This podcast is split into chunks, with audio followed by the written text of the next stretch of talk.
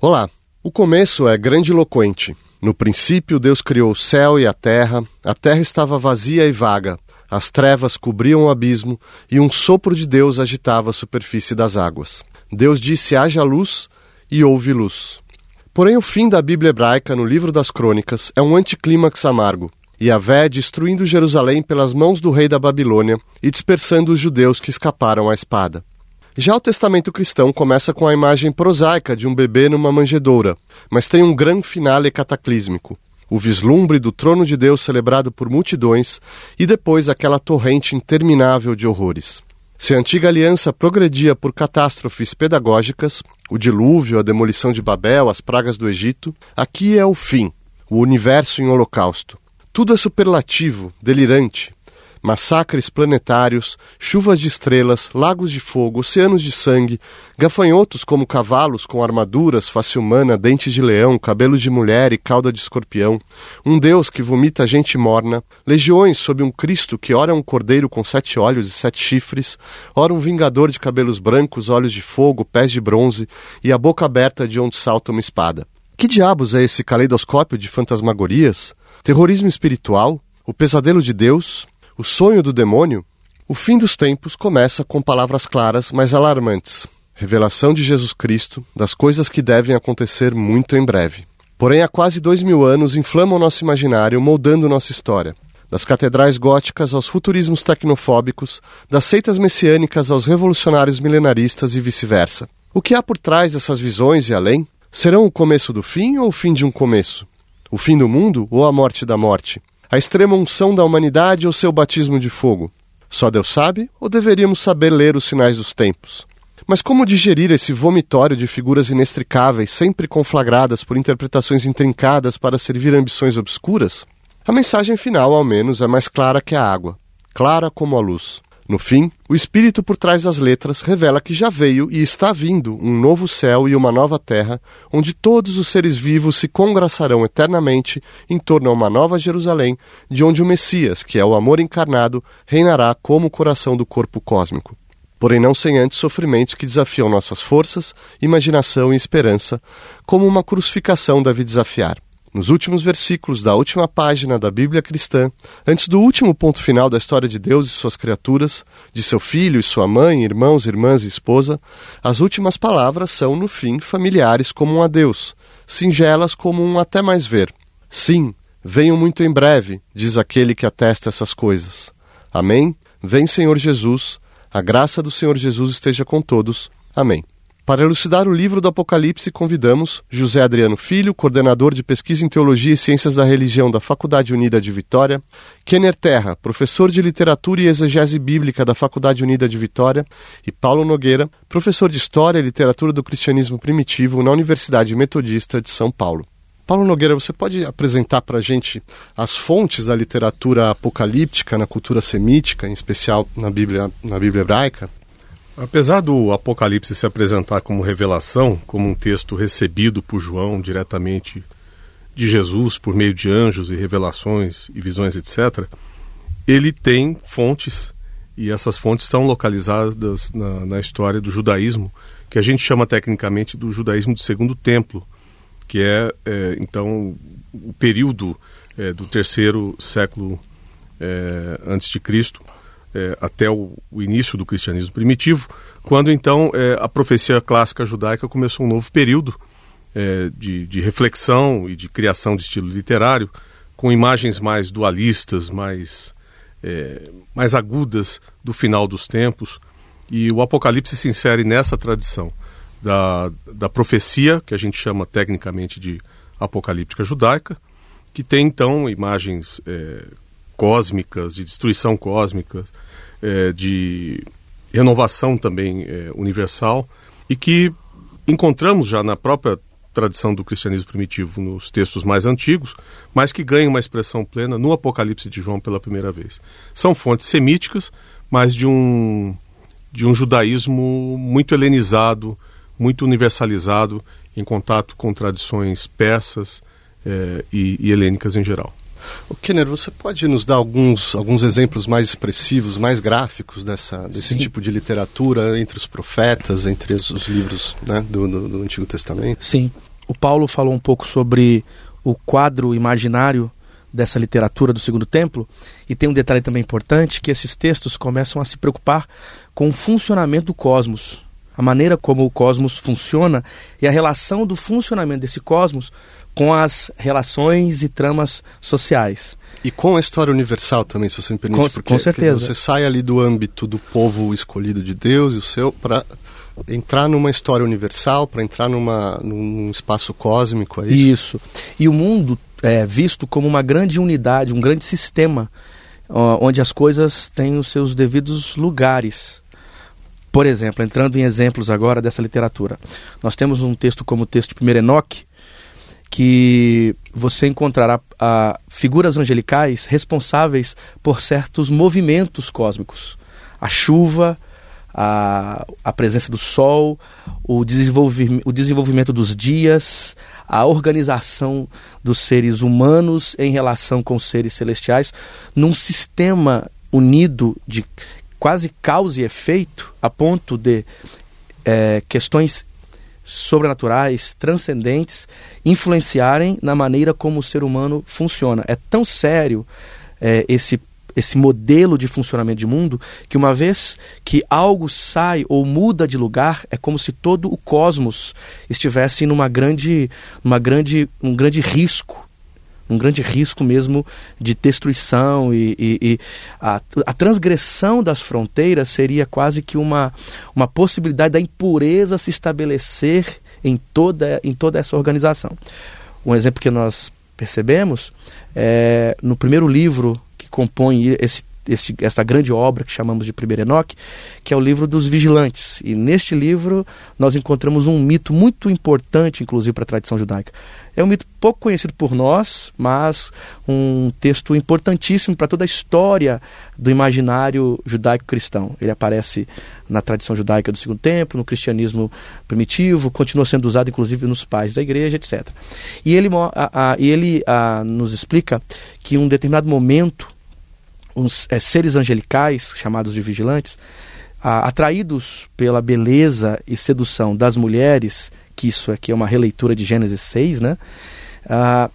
eles descem num coluio, num coluio contrário ao sistema estabelecido por Deus, eles vão então transgredir as fronteiras céu e terra, gerando um grande caos. Né?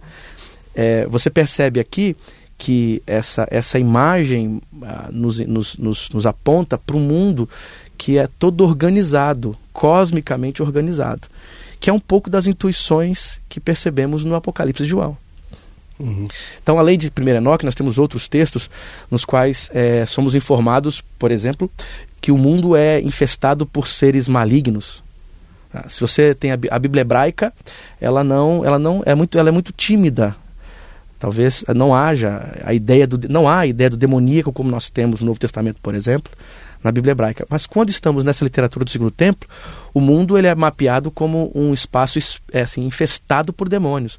Há o texto de Jubileus, né, que é um texto apocalíptico também, um texto significativamente grande, faz uma releitura, uh, uma releitura da tradição do, da Torá e nos informa pela assim, talvez pela primeira vez, a ideia de um ser maligno que lidera um exército de outros seres malignos, que também essa imagem, inclusive, é uma releitura de 1 Enoque. E a ideia é que a era messiânica seria exatamente o romper destes seres malignos, que seria o, o que seria então o Messias? O que seria esse novo Éon? Seria, antes de qualquer coisa, uma batalha, uma vitória sobre estes seres. Veja, se na Bíblia hebraica nós temos pouco indício uh, desse dualismo cósmico, Deus, seres demoníacos. Satã, por exemplo, na Bíblia hebraica é um Ben Elohim, ele está entre os filhos do, de, dos filhos de Deus. Aqui nós temos um Mastemas, que é um ser maligno, líder de um exército e que de alguma maneira receberá enfrentamento no fim dos tempos.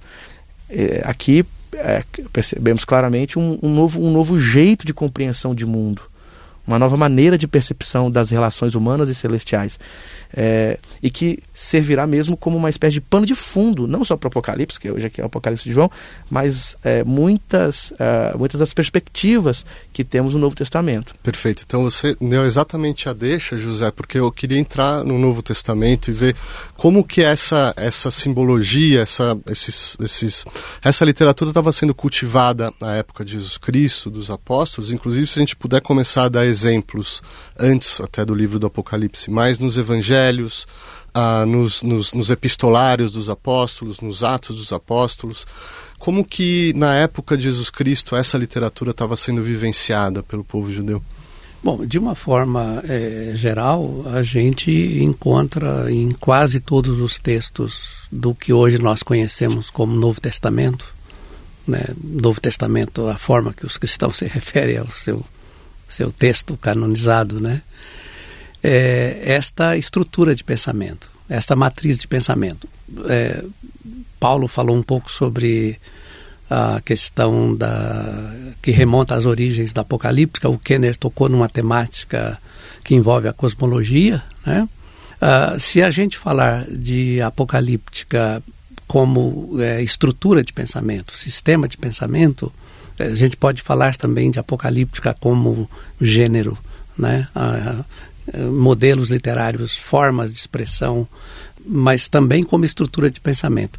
Então, nesse sentido, é, mesmo que a gente não ache é, um, um, gênero, por exemplo, é, nos evangelhos, é, eu, a gente em geral diz a apocalíptica como literatura tem é, pseudepigrafia, é, ou ela tem sonhos, visões, ou ela faz retrospectiva histórica, periodiza a história em geral, ah, mesmo que a gente não ache isso, a gente encontra essas estruturas de pensamento, seja, por exemplo, nos discursos apocalípticos é, registrados nos evangelhos, mesmo é, num, num, num, teólogo como Paulo, é, a estrutura de pensamento, a estrutura teológica dele, a estrutura de pensamento dele é apocalíptica. Só que ele relabora a partir desta é, matriz de, de, de, pensamento herdada da tradição judaica. É, a gente encontra é, não com talvez a mesma, as mesmas palavras, a mesma linguagem, mas a gente acha isso em documentos como Hebreus, por exemplo. É, há essa forma é, e essa estrutura de pensamento, seja Evangelho, seja em Paulo, sejam nas cartas em geral, a gente tem uma estrutura de pensamento que a gente pode dizer isso é estrutura apocalíptica de pensamento é, e que envolve esses elementos que foram apontados aí, Perfeito. tanto pelo Paulo quanto pelo Kenner. Um exemplo, por exemplo, assim, Atos 2, nos primeiros quatro versículos de Atos Atos dos Apóstolos, capítulo 2, você tem um quadro de experiência estática. Ah, aí aparecem ali alguns elementos, entre eles o que nós chamamos de lá, línguas como de fogo. Aquele texto é um texto é um texto paradigmático porque propõe uma espécie de uh, origem da igreja, né? Ou tenta propor uma origem da igreja que é vinculada à experiência pneumática e estática. É o chamado Pentecostes. Os apóstolos é, estão reunidos isso, em oração isso, e vêm como línguas de fogo. Isso. Você encontra, por exemplo, em 1 Enoque, capítulo 14, quando Enoque faz a viagem celestial e vai para o, vai para o templo celestial, ele entra num, num espaço onde, onde ele encontra muros cobertos por línguas de fogo. Ele vai entrando porque ah, o templo celestial na literatura apocalíptica tem pelo menos três níveis, e o nível mais significativamente sobrenatural ou transcendental, onde está o trono, o trono é cercado por línguas de fogo.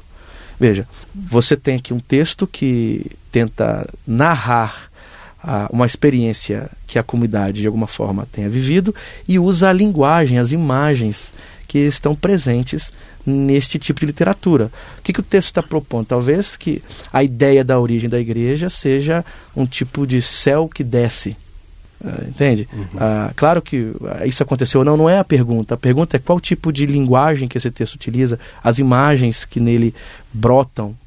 essas imagens, elas de alguma maneira estão em diálogo, estão numa relação interdiscursiva com uma série de textos que pertencem a essa literatura é, literatura apocalíptica, e especificamente aqui essa literatura apocalíptica vinculada à viagem além mundo, né? que é muito comum para a apocalíptica judaica também.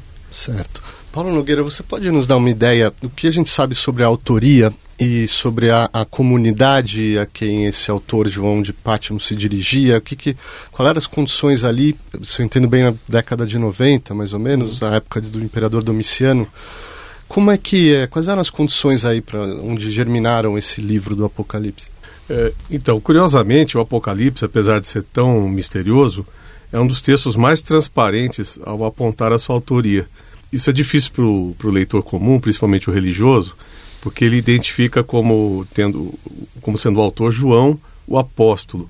Mas o texto apenas diz que é João, um nome comum, né? Ioannes, em grego.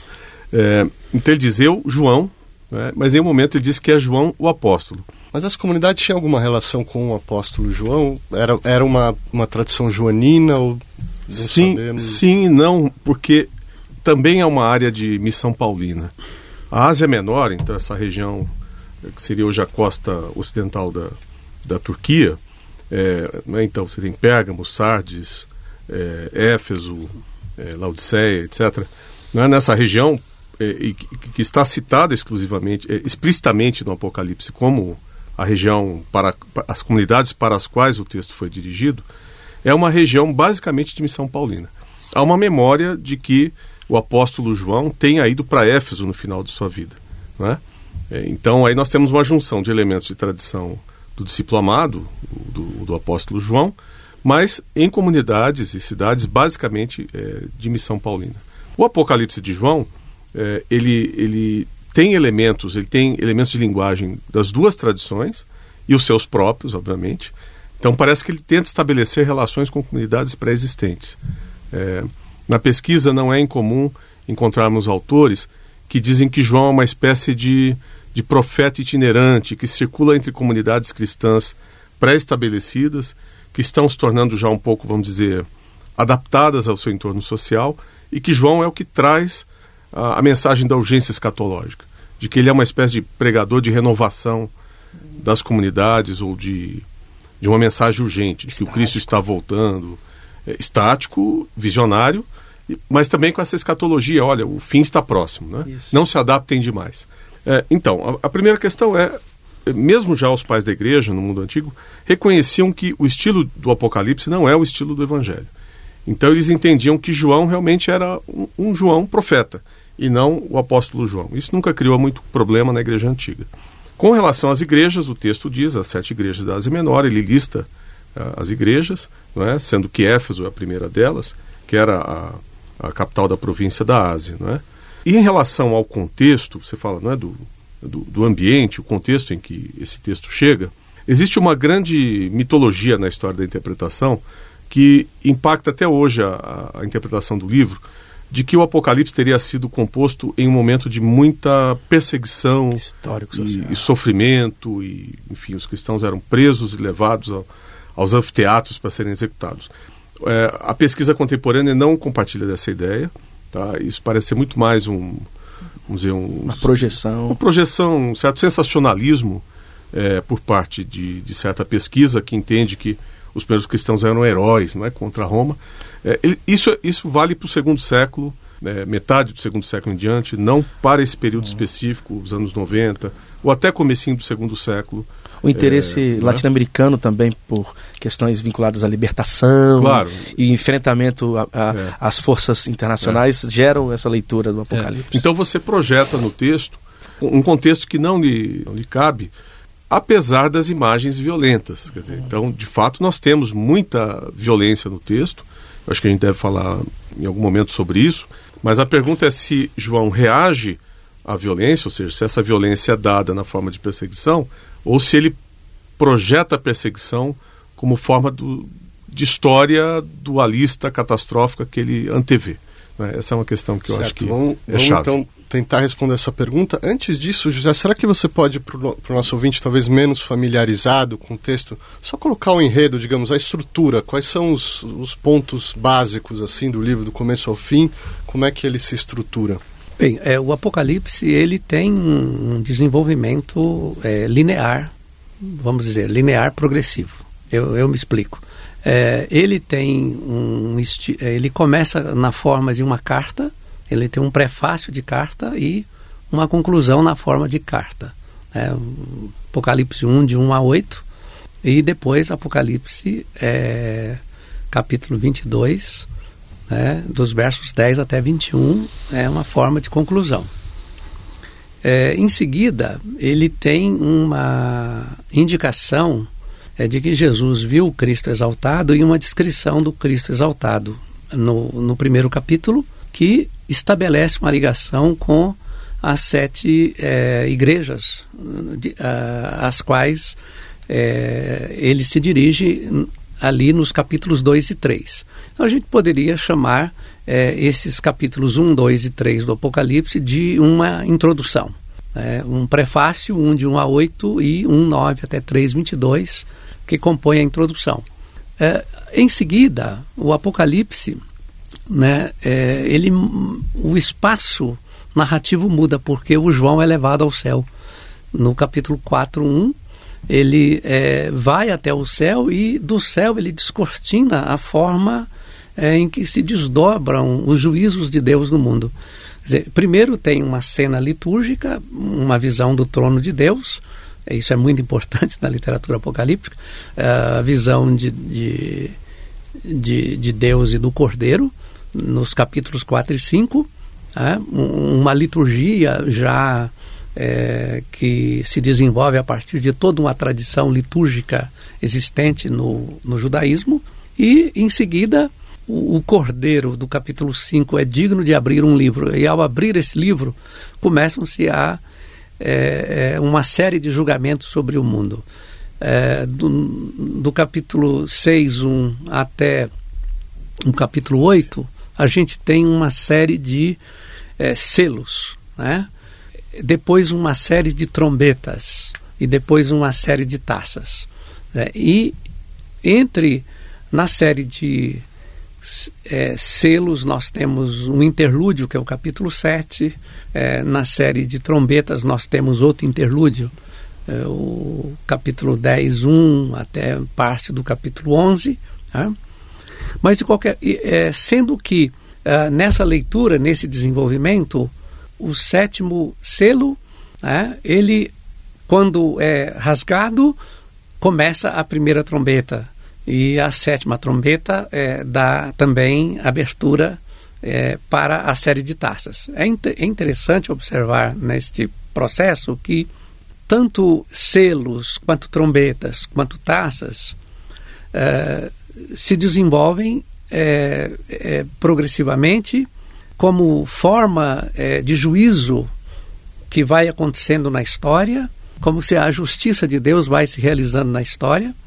São imagens derivadas da própria tradição é, das escrituras judaicas, em geral elas derivam do, dos textos do Êxodo, quando se fala sobre as pragas, é, sobre o faraó no Egito, né? é, um, é, um, desenvolvimento daquilo.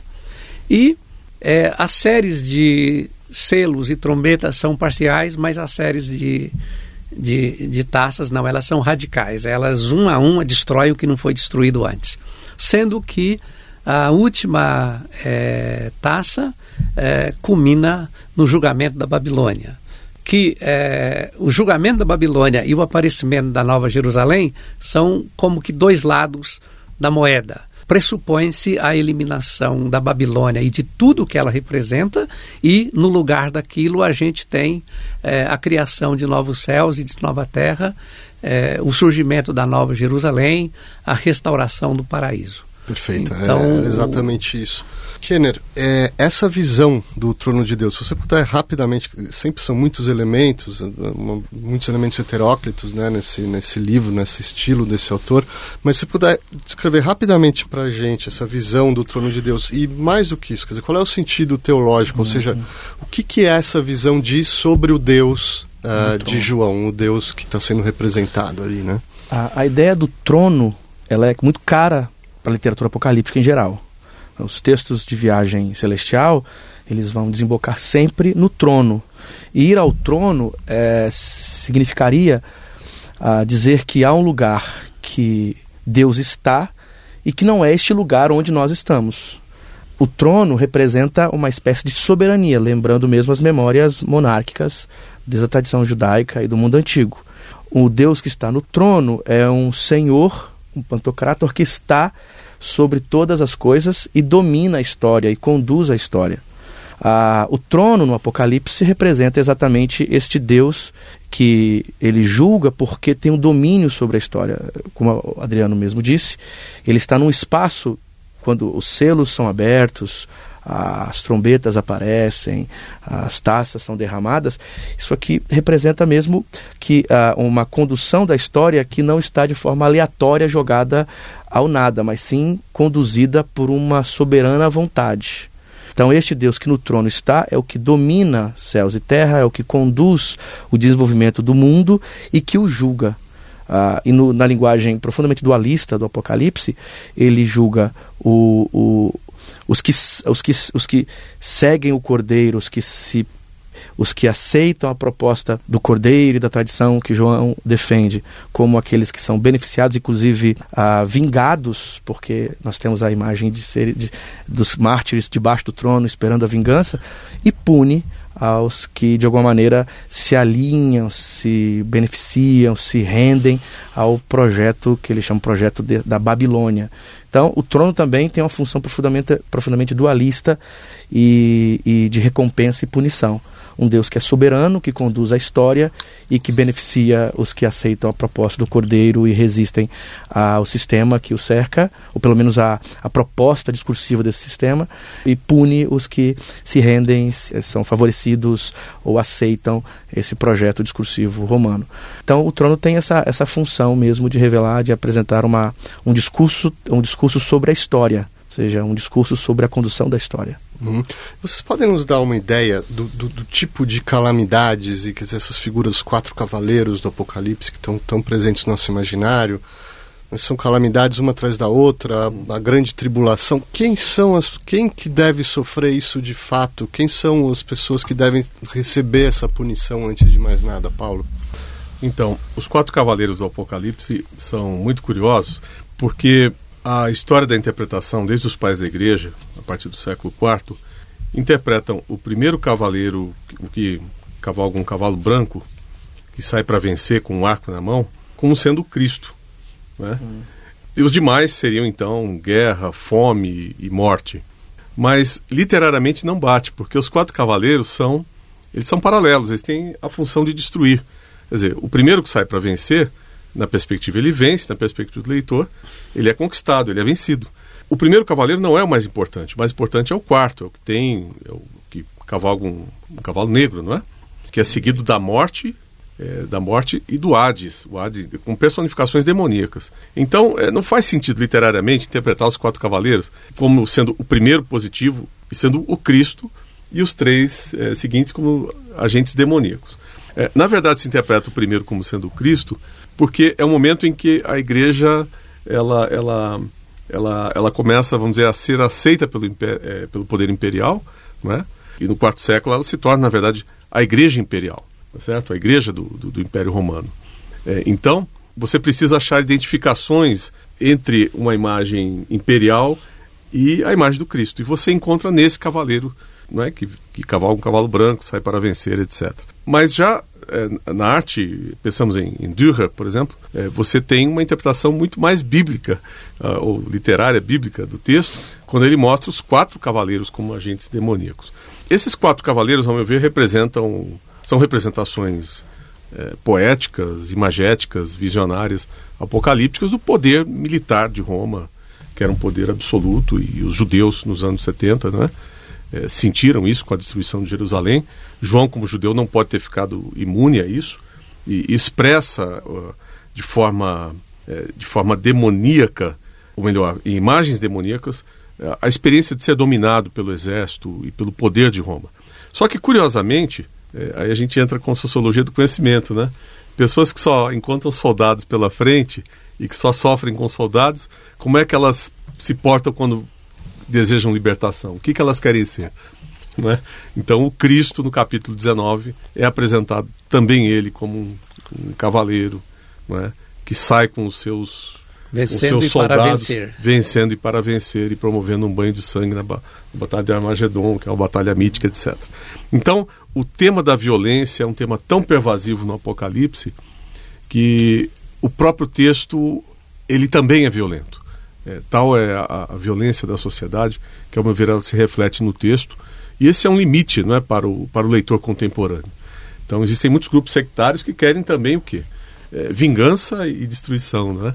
Então, eu entendo que o Apocalipse ele fornece um espaço emocional é, e, literário para os primeiros cristãos é, expressarem, é, experimentarem catarse. Não é? É, quer dizer, eu, eu vivo num mundo muito violento, mas ele também eh, se expressa dentro da minha experiência religiosa como um mundo violento. Exato. Também você queria complementar? A, essa questão do é, quem deve sofrer esses castigos, né? Lembrar que no Apocalipse é porque eu só para o leitor, né, que talvez não esteja tão familiarizado, o que a impressão que dá é que a comunidade cristã, é, ela é muito pequena, né? Uma espécie de resto, um resto de Israel, digamos assim, é muito pequena e, e Os que estão mundo... lavados pelo sangue do Cordeiro, Exato, não sujaram né? suas E a, a violência de Deus, ela se descarrega sobre, digamos, a maior parte do mundo, pelo menos a impressão que dá quando é. você lê. Mas é isso, José, faz sentido? É, a, o que eu ia é, estava falando tem a ver com o fato de que o, o, o Apocalipse, ou a literatura apocalíptica em geral, faz uma separação é, bem marcante entre é, os que são fiéis, é, os que mantêm a fidelidade a Jesus, no caso do Apocalipse, e os que não são. No caso do Apocalipse, a gente tem é, pessoas que são descritas, em geral são chamados os habitantes da terra, eles foram seduzidos pela besta. Então, esse é um, é um verbo muito importante nos textos apocalípticos, né? É, o verbo planal, é, ser seduzido, é, você está do lado do, do, do, do, opressor, vamos assim dizer. Você está do lado desse poder, né? Ou, ou, que causa essa violência, ou, ou, de alguma forma essa violência é, é sentida, é, é em, até onde vai essa violência? É, o Paulo já colocou a questão é, desse mundo é, no qual é, esse, as pessoas vivem. Então, é, esta linguagem, essas narrativas apocalípticas quem então, vamos dizer assim, deve sofrer né, é, é, estas punições é, nesse nível narrativo são aqueles que estão fora desse âmbito desse pequeno grupo que se considera fiel. E no caso do Apocalipse de João, é, o próprio João é, faz até um convite radical para é, manter a fidelidade e que a fidelidade a Jesus pode te colocar a, numa situação marginal tão grande que pode até é, provocar a sua morte. Então, é, João faz essa separação. Quem é fiel, os que não são fiéis nesse caso, os que foram seduzidos, né, os que estão alinhados com essa estrutura de pensamento com a qual ele não é, coaduna, ele não concorda de forma alguma. Kenneth. Tem uma questão aqui também da, do discurso. A, a, a imagem, é, essas imagens monstruosas, é, elas são colocadas dentro de uma estrutura discursiva da, da, da ideia de cosmos e caos. se há, um, há uma perspectiva de compreensão de mundo em que o mundo é, estaria em uma unidade uma unidade bem organizada, hum, através da qual se estabeleceria uma espécie de paz, uma espécie de ordem. E que isso seduzia muito, inclusive, as comunidades cristãs, a ponto é, de se aproximarem acriticamente. Com a experiência visionária de João, é, ele é capaz de observar o que está, de alguma maneira, por trás dessas estruturas aparentemente de ordem. E com as imagens é, extremamente violentas, de seres que caem, estrelas caem, seres saem da, saem da Terra. Aqui há uma, há uma desorganização topográfica. Se há uma topografia mítica de ordem que o discurso, por exemplo, da Pax Romana tinha, uh, o Apocalipse é cosmológico, né? Uma topografia cosmológica de ordem. O discurso do Apocalipse mostra com esses monstros, com esse movimento de subir, descer, uma desordem. Então, discursivamente, o Apocalipse tem a presença desses seres monstruosos para uma denúncia. Qual denúncia? Essa suposta ordem ou paz, na verdade, esconde uma realidade muito mais profunda de desordem e caos. Então, o mundo é um caos, e quem se alia ao caos torna-se caos e será punido por, por conta disso. Então, não basta simplesmente também irmos é, com referencialidades rápidas. Ou seja, esse ser significa isso, esse ser significa isso. Esse... Porque não é simples assim. Eles estão numa, numa unidade discursiva para compreensão e interpretação do mundo e num, numa relação de contradiscurso do discurso romano. Então, os monstros dizem mais sobre uma, um, um todo de uma análise de caos do que em detalhes significativos ou significantes assim é, diretos. Uhum.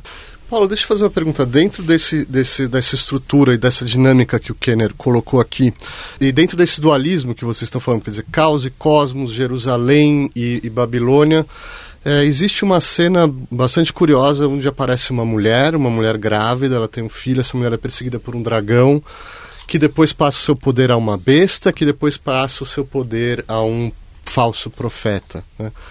O que, que, isso diz sobre. Quer dizer, eu, eu sei que é, não, não, se trata de ver um por um o que, que eles significam, mas assim, essa, essa cena, o que, que ela diz sobre o Cristo, talvez sobre o anticristo também, porque não sei se tem aí uma imagem invertida da, da, da própria trindade, quer dizer, você tem três figuras, uma besta, um falso profeta, um dragão.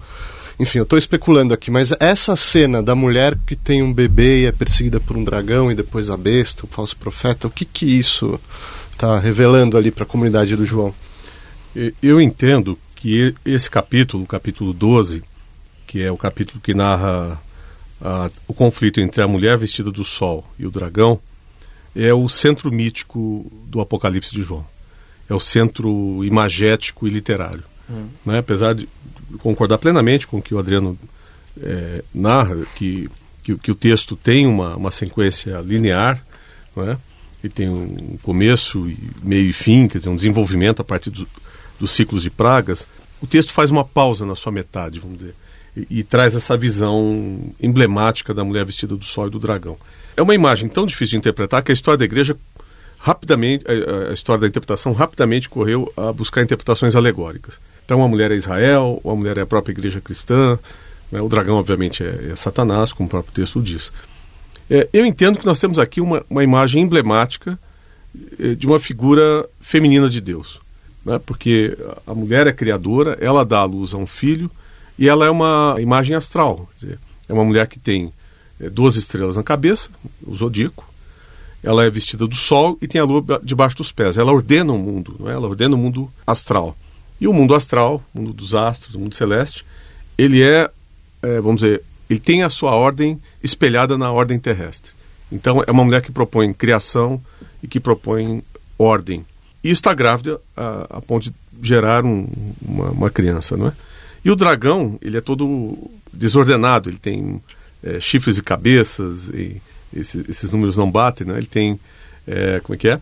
é? Sete cabeças, dez chifres. Então, os números não batem. Ele é desajeitado, ele joga estrelas com o seu rabo, ele joga estrelas do céu na terra portanto criando caos. É, ele é vermelho, ele é agressivo e ele tenta devorar a criança. Né? Então aí nós temos um grande mito. Isso vem de, da mitologia oriental, né, do mito de combate, mas a gente nunca acha o paralelo ou a origem correta desse mito. Me parece que é, João, o profeta, tira essa, essa, essa visão das profundezas da sua alma e da sua cultura judaica, não é? Nós sabemos que a, é, na Bíblia hebraica, na tradição da religião de Israel também há figuras femininas de Deus, enfim, é, a mulher ganha um protagonismo tal que ela se torna a figura divina é, na preservação do filho, né, na, na, geração da criança, na manutenção da ordem cósmica. Então, eu imagino que esse texto, que é mítico, ele não tem lugar, é, ele não pode ser interpretado como um evento específico em, em nenhum momento da história. Ele é um texto que não existiu nunca e existiu sempre, né?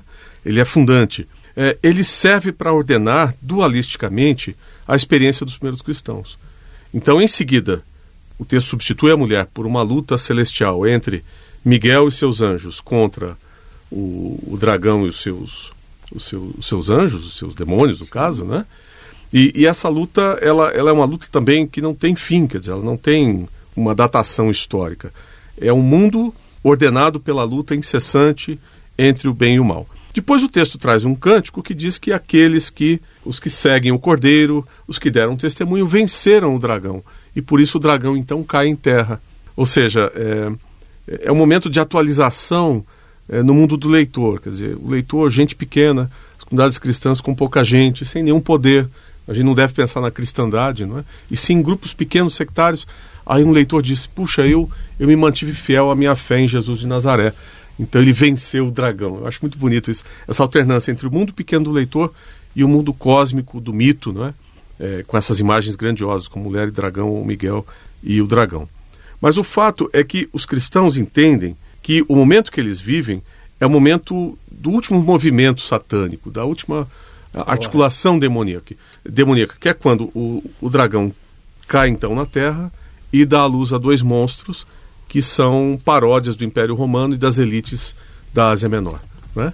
Então é, é, é uma brincadeira, mas uma brincadeira séria, porque diz: olha, esse poderzinho que nos oprime, que na verdade é um poder que tem né, uma violência indescritível, é, ele é apenas o, o, a última articulação do dragão é, nesse cosmo, antes da sua destruição total pelo Cristo. É uma afirmação muito radical. Perfeito. E a partir daí, para a gente encerrar a narrativa do livro e poder falar das suas reverberações, repercussões, começa aquilo que o, que o José disse de uma a destruição da Babilônia e tem figuras também emblemáticas a prostituta da Babilônia etc e tal e ao mesmo tempo a ascensão a, quer dizer, a, a, ascensão da Jerusalém celeste né? Quer dizer, isso não acontece sem guerra sem violência sem conflito mas vocês podem descrever assim em termos é, sintéticos quer dizer como é que esse desfecho apoteótico é, ele se dá é, José é, então, para o, o Apocalipse, após a, a, vitória, após o julgamento da prostituta, né? E, e que no, no capítulo 17 é uma prostituta. Que seria especular também a essa mulher ou, ou não? Quer dizer, tá ali, é, tem ali um, um é, dualismo. Isso, ela se transforma numa cidade no capítulo 18, a Babilônia. Isso teria sentido é, chamar é, Babilônia depois do ano 70, porque após o ano 70, essa imagem da Babilônia foi é, utilizada é, pelos judeus para se referir à destruição de Jerusalém. Ou seja, após a destruição de, a, de Jerusalém. Sim, o assédio a Jerusalém pelos é, romanos, a destruição. A, no passado, a Babilônia destruiu é, o reino de Judá e levou os judeus cativos para a Babilônia. Essa imagem ela foi utilizada posteriormente, já que no ano 70 Roma destruiu Jerusalém. É, então, é, é, são metáforas, a metáfora política, né, que é utilizada no livro como referência também ao poder. Mas, no desenvolvimento do livro, após a destruição da Babilônia, no capítulo 19, 1 a 10, tem uma liturgia de celebração pela queda da Babilônia.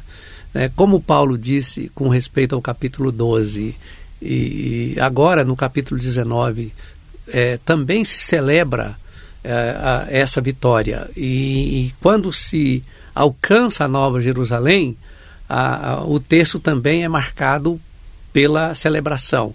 Quer dizer, o, de uma forma geral, é, apesar de todo esse quadro sombrio, de toda esta é, linguagem é, marcada pela violência, até de expectativas de coisas piores possam acontecer nos últimos dias, né, a, a, aqueles seguidores do Cristo na Ásia Menor no final do primeiro século, eles conseguem é, cantar a sua fé e eles têm expectativas melhores para é, os últimos dias, na medida em que a vida deles é marcada por essa expectativa de que a história não terminará da forma caótica como é, é, aparentemente é, está dado, mas o próprio Deus se intervém é, nessa história e modifica essa história. E é uma exortação, né? Sai da Babilônia.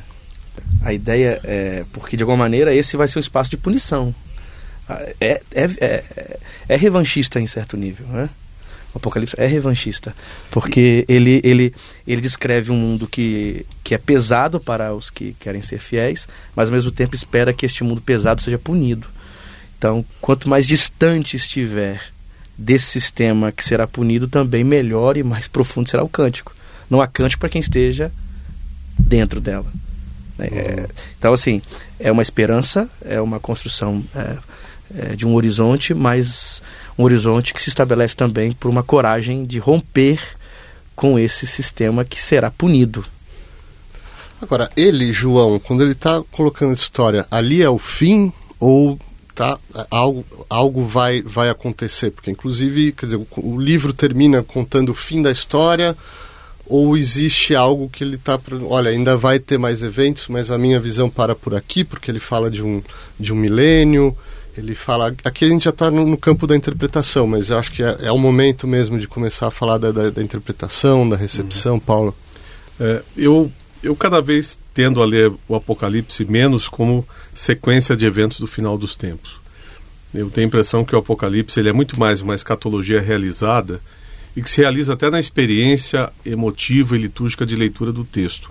Porque no capítulo 4 e 5, né, como o Kenner já mencionou, quando então João sobe até o, diante do trono de Deus é, e, e, contempla então a Deus no seu trono e os, e os anjos e enfim toda toda a corte celestial, né? Porque Deus é narrado como uma espécie de rei oriental.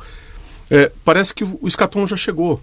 Né? O que ele faz depois é explicar o mundo e, e, e propiciar ao leitor experiências de purgação, não é? por meio de catarse. Então ele, ele, ele vê cenas é, extremamente violentas que, que remetem ao seu cotidiano, mas a partir do trono de Deus, é, entendidas como juízo. Não é?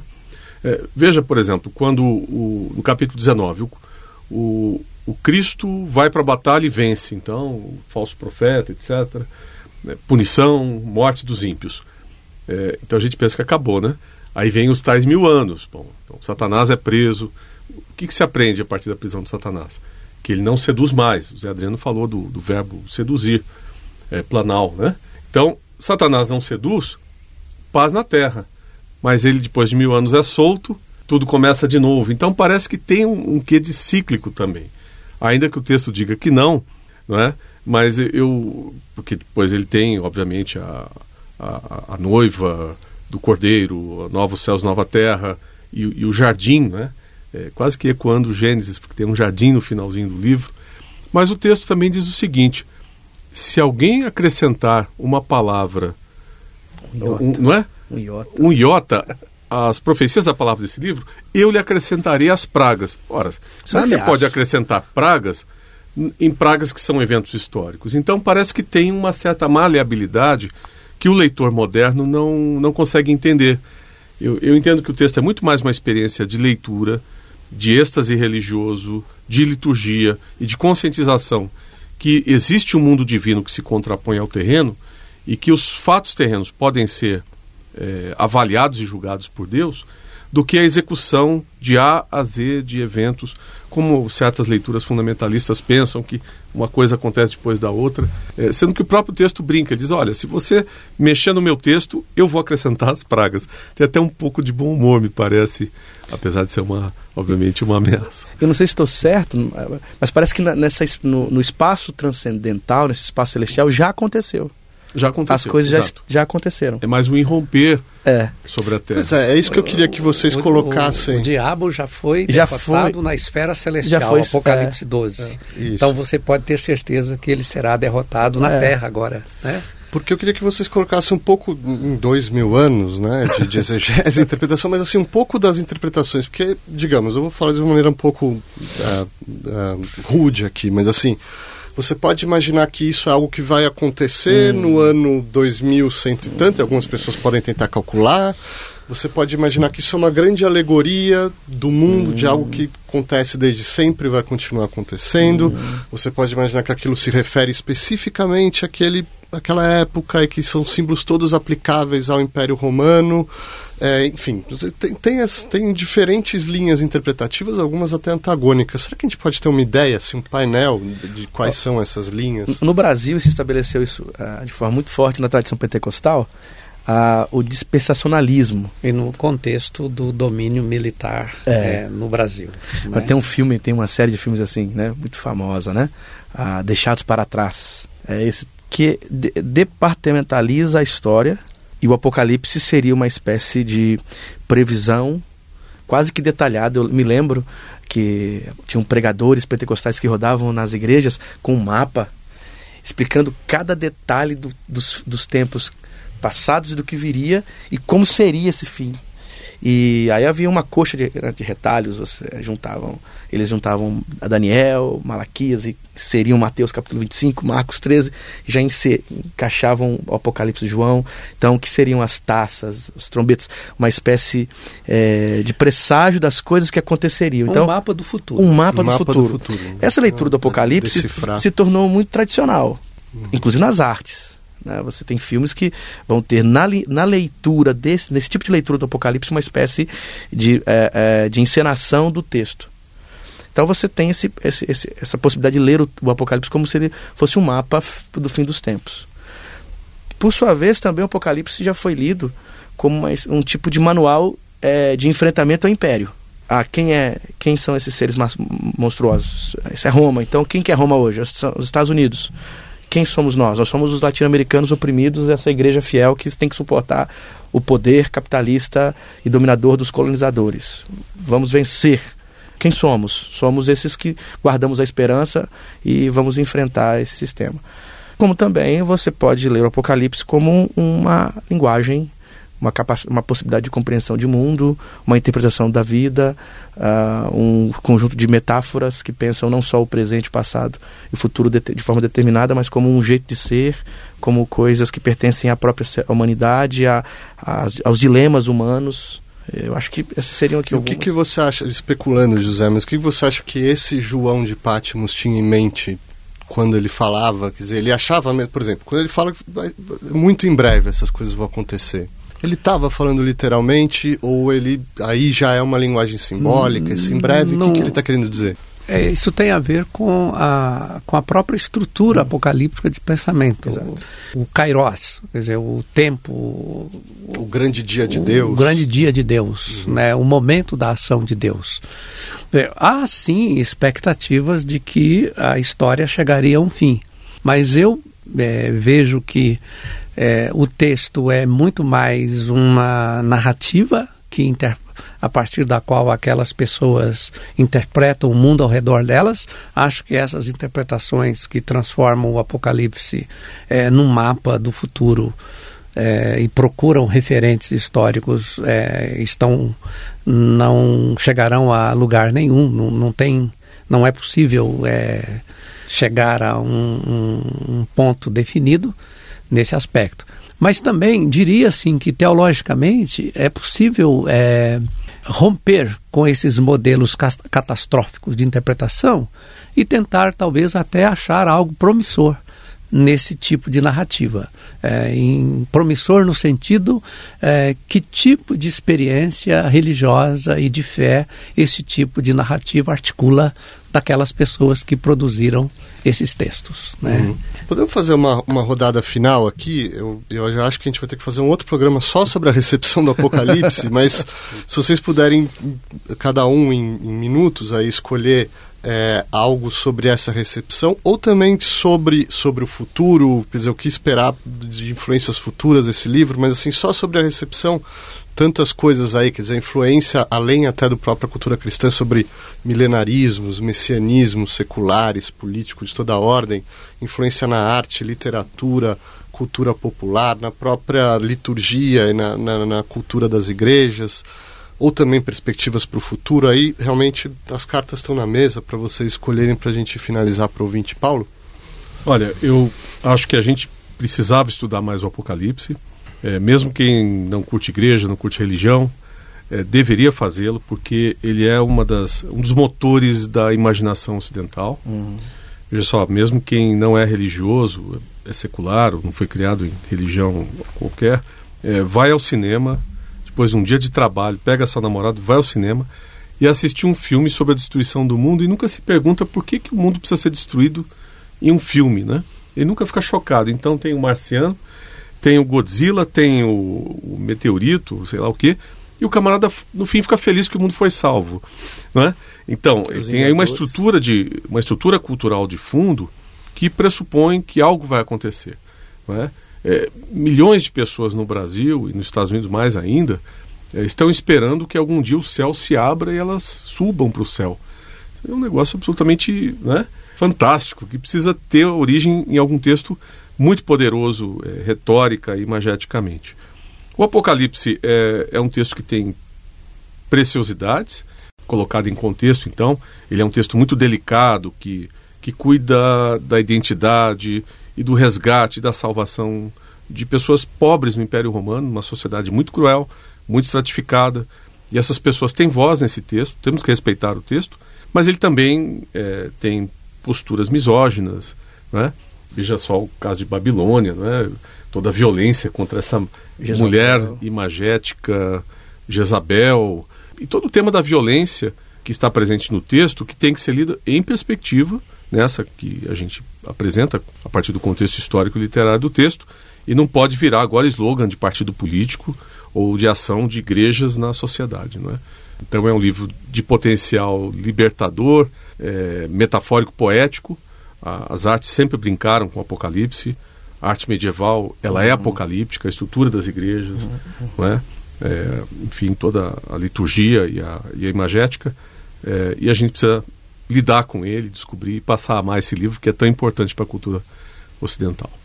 Eu José? queria só fazer uma afirmação é, que é, há um, no Brasil dos últimos 30 anos houve um crescimento expressivo do, dos evangélicos, os chamados evangélicos. É provável que o censo de é, 2020 agora aponte em torno de 25% de evangélicos da população brasileira.